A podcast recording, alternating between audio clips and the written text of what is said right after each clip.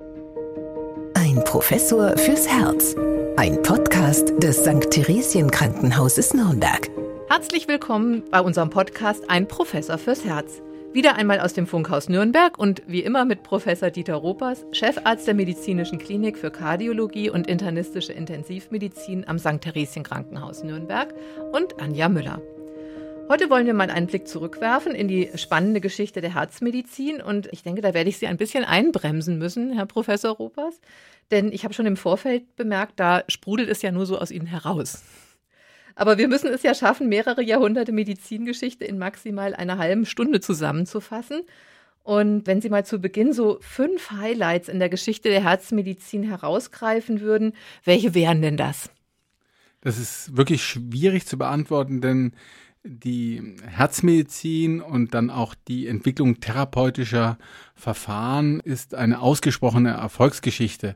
Gerade wenn man in die letzten Jahrzehnte hineinguckt, sieht man ja auch deutlich, dass die Prognose von Herz-Kreislauf-Erkrankungen, auch die Häufigkeit von Herz-Kreislauf-Erkrankungen enorm zurückgegangen ist und als immer noch führende Todesursache hat das natürlich dann, wenn das eben zurückgeht, auch einen großen Einfluss auf die Lebenserwartung insgesamt der Bevölkerung. Also nochmal, die Herzgeschichte ist eine Erfolgsgeschichte. Also schwierig aus all den Entwicklungen, die sich da in den letzten tausend Jahren so ergeben haben, die fünf Highlights herauszupicken, aber ich versuch's mal.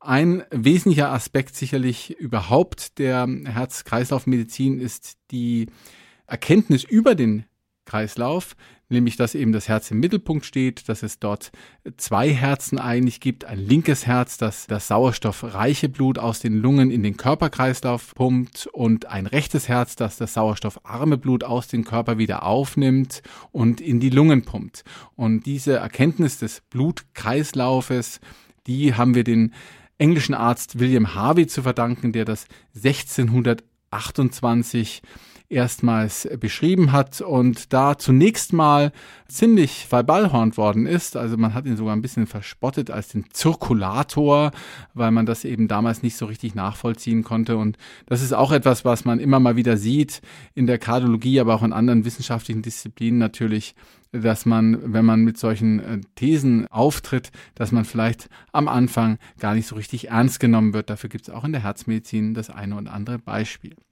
Gut, was gibt's noch an wesentlichen Aspekt? Das ist sicherlich die körperliche Untersuchung des Herzens mittels eines Hörrohrs oder seit Ende des 19. Jahrhunderts äh, mit einer Vorläufer des äh, Stethoskops, ja, und äh, Mitte 1960 dann diese ganz typischen Stethoskope, die Sie vielleicht auch bei Ihrem Arzt oder im Krankenhaus schon mal wahrgenommen haben, also die Untersuchung des Herzens, der Herzgeräusche äh, von außen, die in sehr viel Erkenntnis gibt über Herzerkrankungen, insbesondere Klappenerkrankungen, Herzmuskelerkrankungen oder Lungenerkrankungen.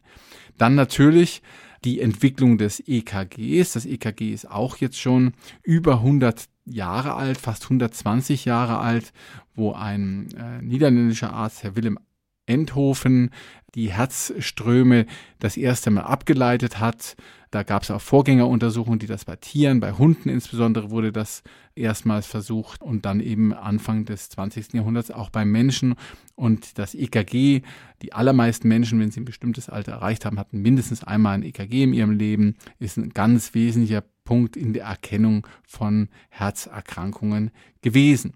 Und auch ein weiteres diagnostisches Verfahren neben der körperlichen Untersuchung und dem EKG ist die Bildgebung mittels Ultraschall also die Entwicklung einer Ultraschalldiagnostik zur Darstellung des Herzens, der Herzfunktion, der Herzklappen, die geht zurück auf das Jahr 1950, wo in Erlangen, also ganz nah bei uns, äh, die erste Ultraschalluntersuchung durch Professor Keitel durchgeführt worden ist. Also das sind sicherlich ganz wesentliche Punkte, die die Herzmedizin vorangetrieben hat.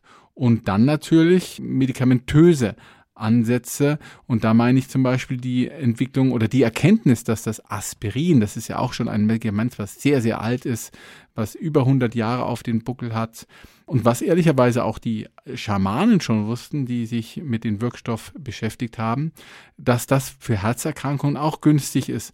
Und die Gabe von Aspirin zum Beispiel bei der koronaren Herzerkrankung, also der Erkrankung der Herzkranzgefäße, aber auch der Beingefäße oder der Halsschlagadern hat sicherlich dazu beigetragen, dass es diese Erkrankungen wesentlich weniger häufig schwerwiegende Folgen hat, wie Schlaganfall, wie Herzinfarkt oder Verlust einer Extremität.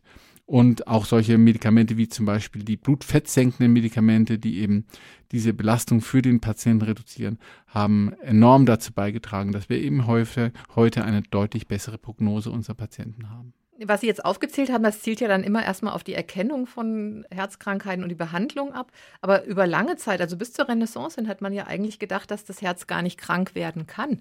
Also wie ist man denn zu dieser Einsicht gekommen? Also da heißt es auch in einer französischen Enzyklopädie, im Allgemeinen kann man sagen, dass die Krankheiten des Herzens ziemlich selten sind. War das denn damals wirklich so, dass äh, die Menschen noch gar nicht von den heutigen Zivilisationskrankheiten sozusagen betroffen waren? Oder, oder wusste man einfach noch so wenig über die Krankheiten des Herzens?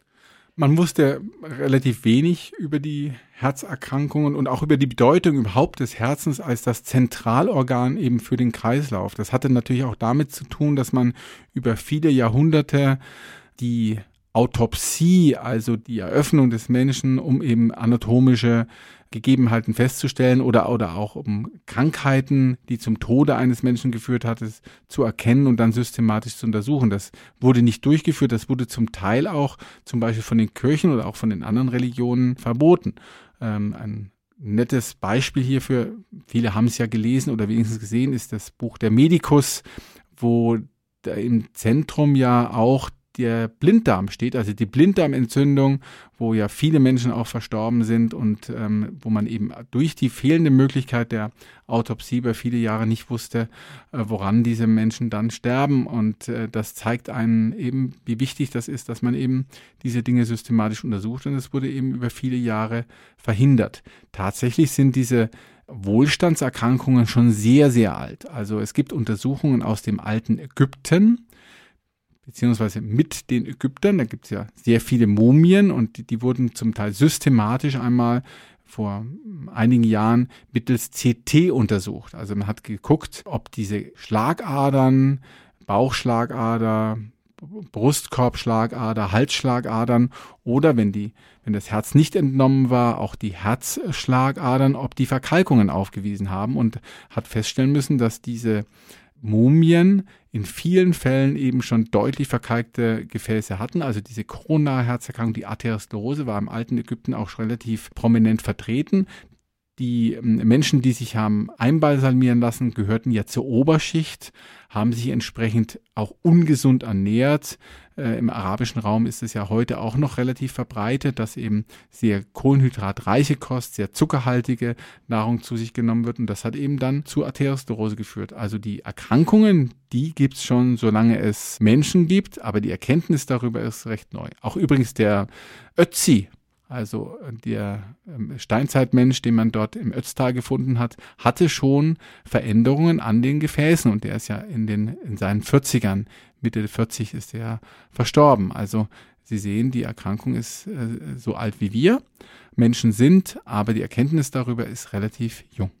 Hm. Trotzdem erstaunlich, dass man sich dann doch so lange nicht ans Herz sozusagen äh, drangetraut hat. Also ich hatte gelesen, dass 1896 erst der erste Eingriff am Herzen sozusagen stattgefunden hat. Da hat ein Frankfurter Chirurg einem jungen Mann nach einer Messerstecherei das Leben gerettet, indem er also das Herz eröffnet hatte und dann eine Herznaht gemacht hat.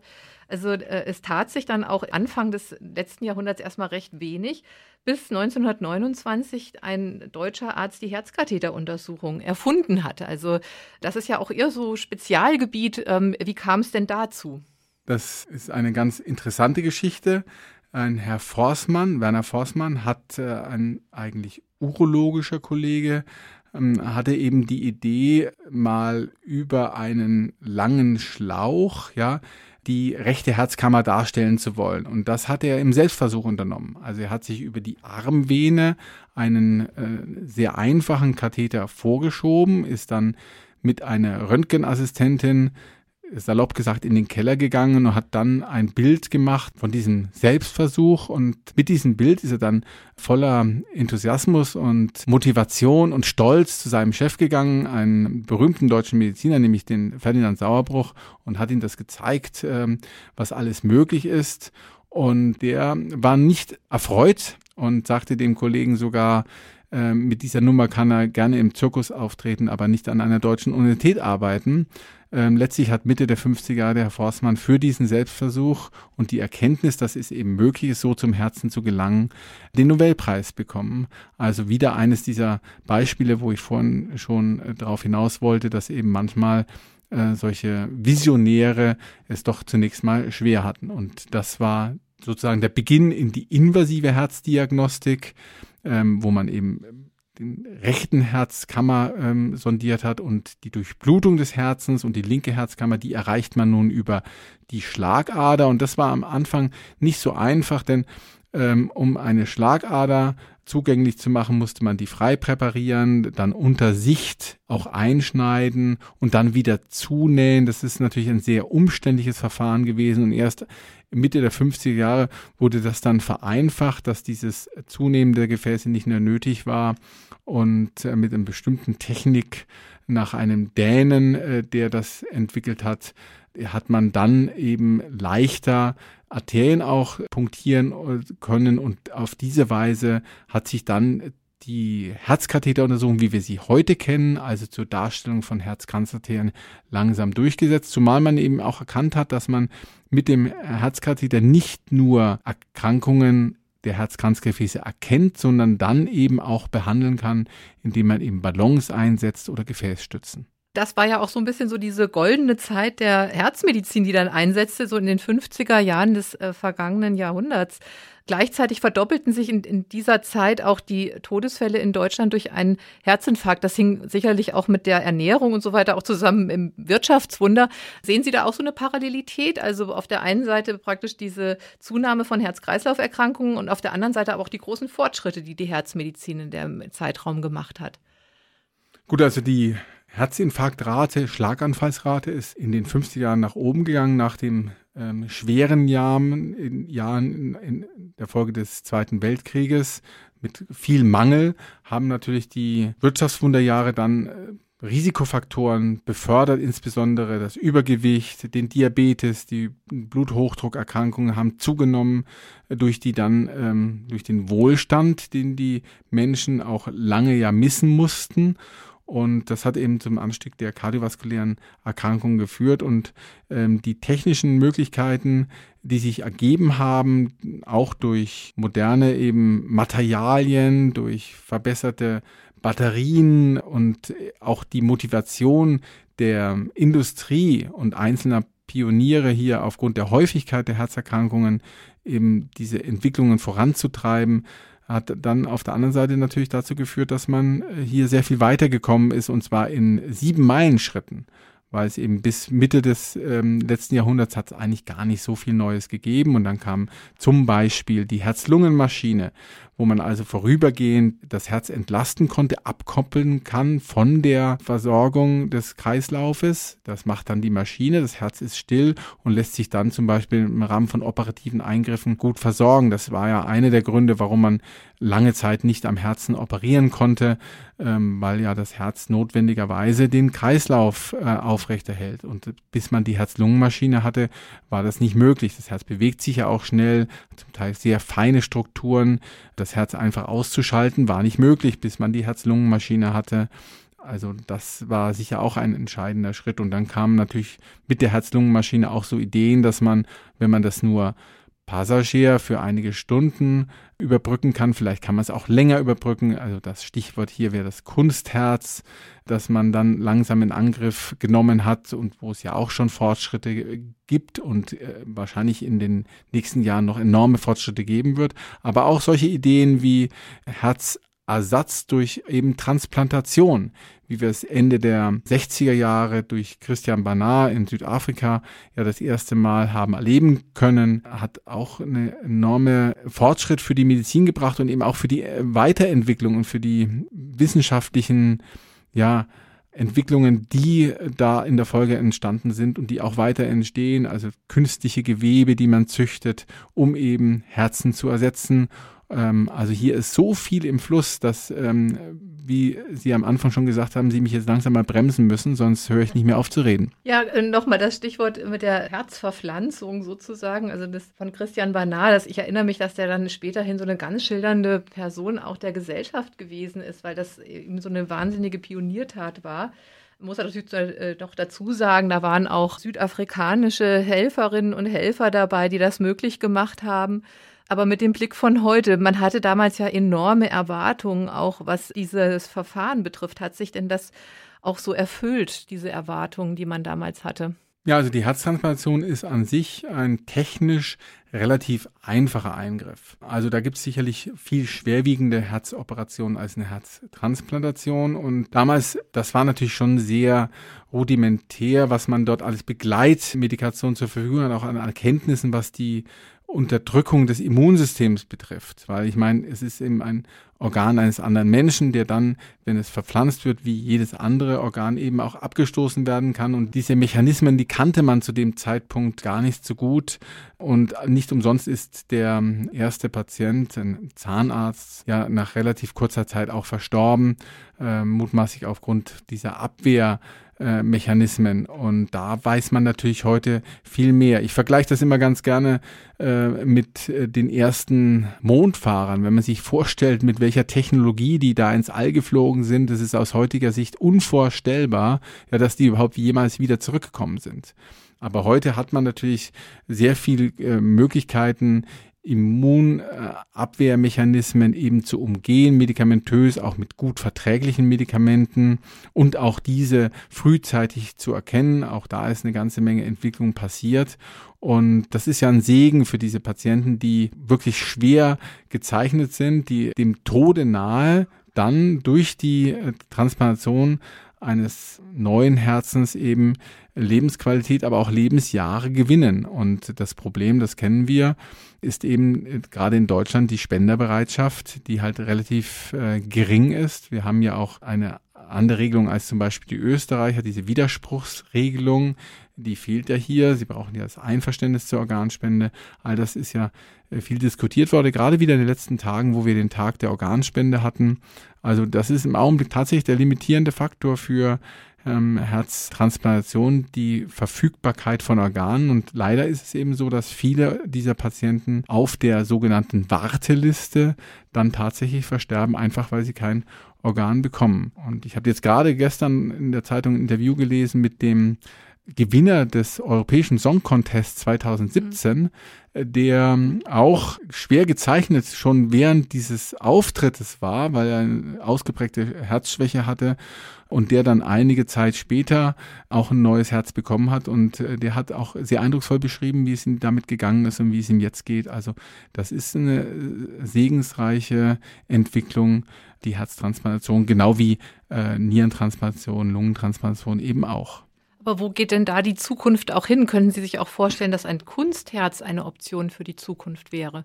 Daran wird intensiv geforscht. Es gibt ja jetzt schon Kunstherzen, die auch beim Menschen angewandt werden.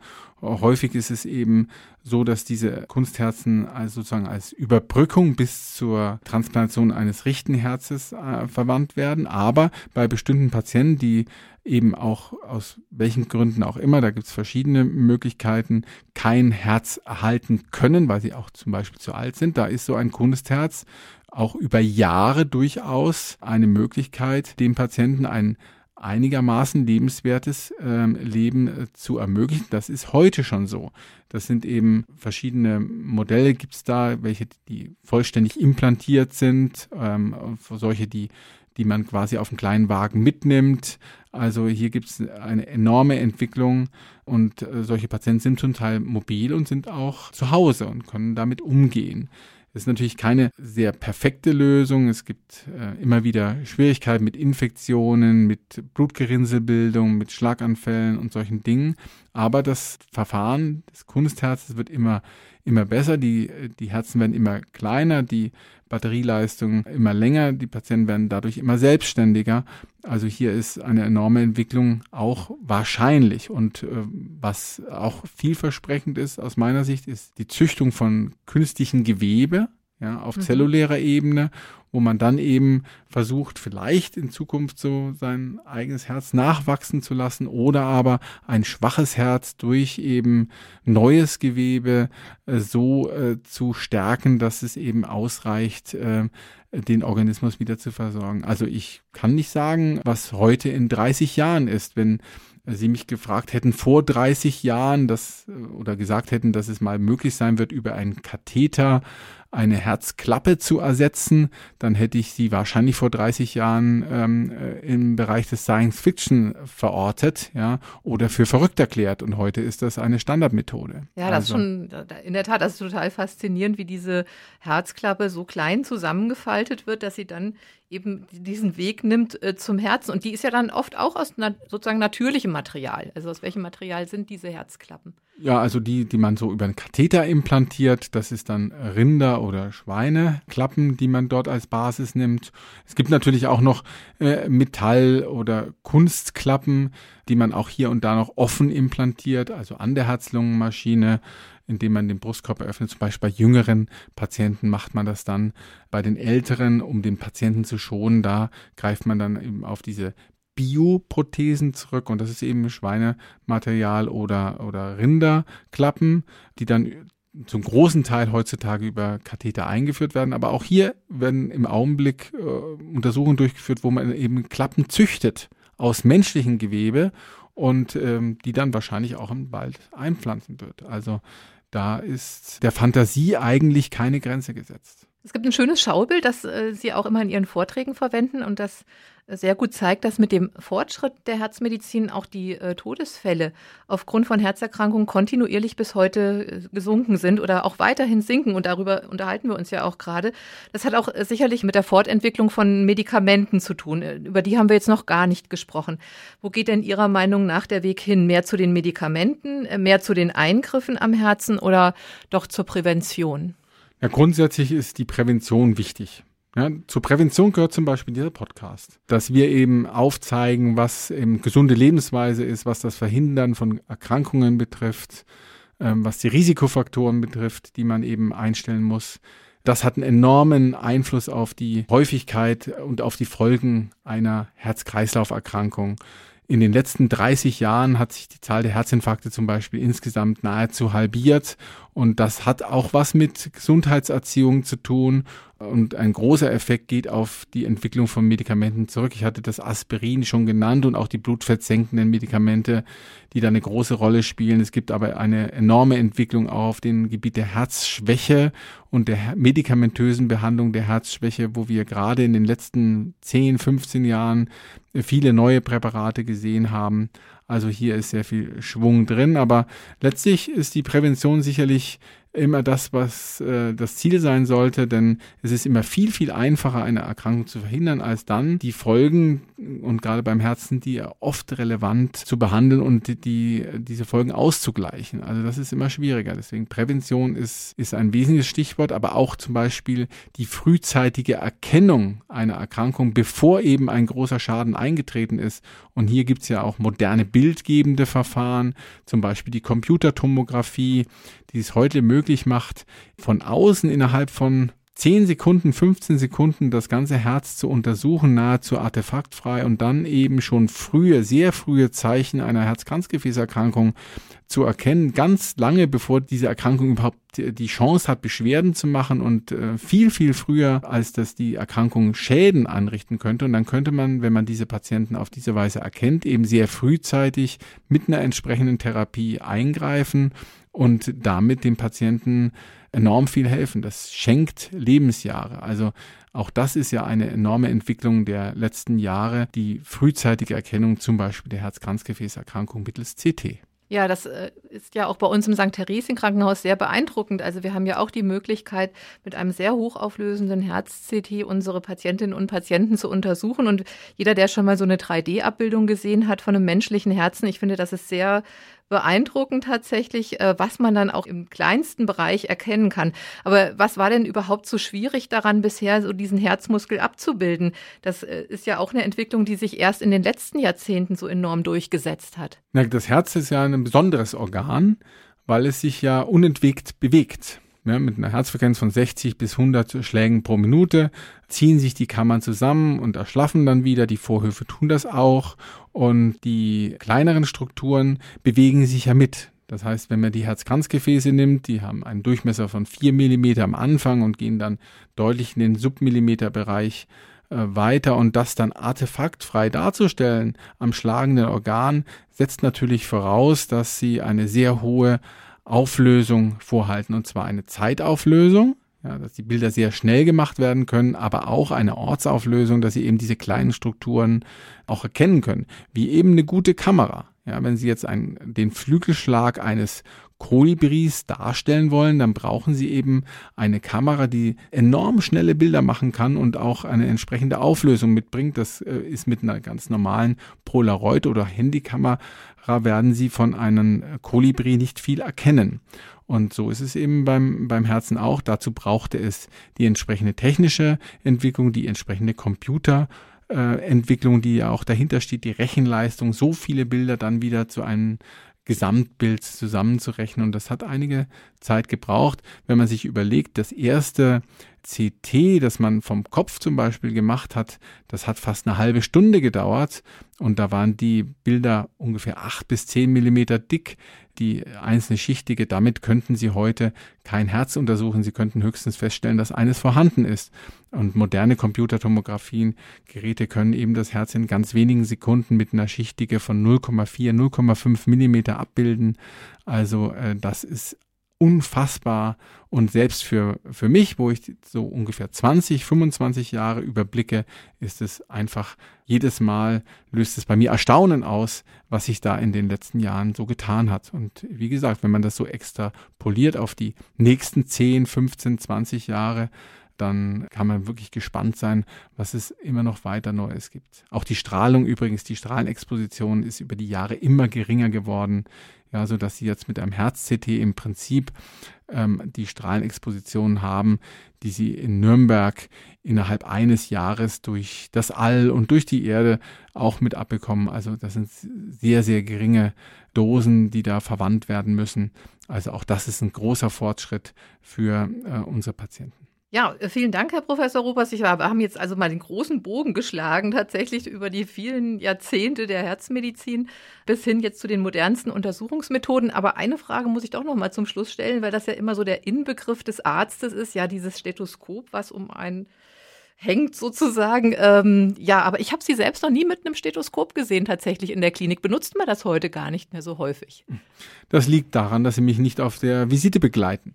Das Abhören des Herzens, auch der Lunge, das gehört ja zusammen, Herz und Lunge abzuhören, ist immer noch zentraler Bestandteil einer kardiologischen Untersuchung. Und sie haben ja vier Herzklappen und die Fehler einer solchen, äh, dieser vier Herzklappen, die können Sie eben als geübter Untersucher allein mit dem Stethoskop schon heraushören. Und deswegen ist ein Stethoskop obligat und zur Ausrüstung eines Arztes äh, und gerade eines Kardiologen obligat dazu, keine Frage. Und ich habe mein Stethoskop auch immer dabei, wenn ich auf Visite bin oder wenn ich in meiner Sprechstunde die Patienten behandle, weil man so viel neu, äh, so viel äh, durch die, durch das Abhören des Patienten schon herausbekommt, dass man dann gezielt weitere diagnostische Maßnahmen ergreifen kann. Es ist allerdings, äh, und das muss man schon sagen, ein bisschen schade, dass die jungen Mediziner, unser Nachwuchs, doch, das ist mein Eindruck, tatsächlich immer weniger das Stethoskop verwenden und sich auf die Befunde der, der Bildgebung, insbesondere Echokardiographie, verlassen. Und das ist ähm, ein bisschen schade, wenn da Wissen äh, verloren geht, ähm, wo man ähm, wo man sagen muss, dass äh, das über Jahre ja sich etabliert hat und dann langsam so ein bisschen verdämmert. Deswegen ist mein Appell immer, so viel wie möglich abhören an die jungen Kollegen, äh, damit man dort auch ja, Ressourcen spart, weil man eben gezielter diagnostische Verfahren einsetzen kann. Das Stethoskop ist aber immer noch das Zeichen des Arztes, ja, in der modernen Welt wird damit verbunden. Manche haben das ja in ihrem Logo auch mit drin. Und jetzt, um mal wieder ein paar Jahrhunderte zurückzugehen in die Geschichte der Medizin, ja, äh, früher gab es kein Stethoskop. Was war damals äh, das Symbol für den Arzt? Hm, da müssten Sie mir jetzt auf die Sprünge helfen. Das war das Uringlas. Oh Gott. Also die, Eignet sich schon mal nicht für ein die, Logo. Die Betrachtung des Urins und ehrlicherweise auch die Geschmacksprobe des Urins, ja, gehörte für den Arzt zum, im Mittelalter zum Beispiel zum Standard. Und so wurden in vielen mittelalterlichen Darstellungen eben Ärzte mit Uringlas äh, dargestellt. Heute ist es eben nicht mehr das Uringlas, sondern das Stethoskop. Aber besser hätten Sie jetzt die Überleitung zu unserer nächsten Podcast-Folge gar nicht gestalten können, denn da wollen wir uns ja unterhalten über Herz und Nieren. Und von daher äh, würde ich mal sagen, das Uringlas führt uns also zur nächsten Folge. Ich hoffe, Sie sind auch dann wieder dabei. Es bleibt spannend. Äh, wir hören uns wieder. Ja, und ich bin froh, dass diese diagnostische Möglichkeit des Urinschmeckens inzwischen aufgegeben worden ist zugunsten fortschrittlicherer Methoden. Es hat sehr viel Spaß gemacht. Ich freue mich aufs nächste Mal. Bis dahin. Ein Professor fürs Herz. Ein Podcast des St. Theresien Krankenhauses Nürnberg.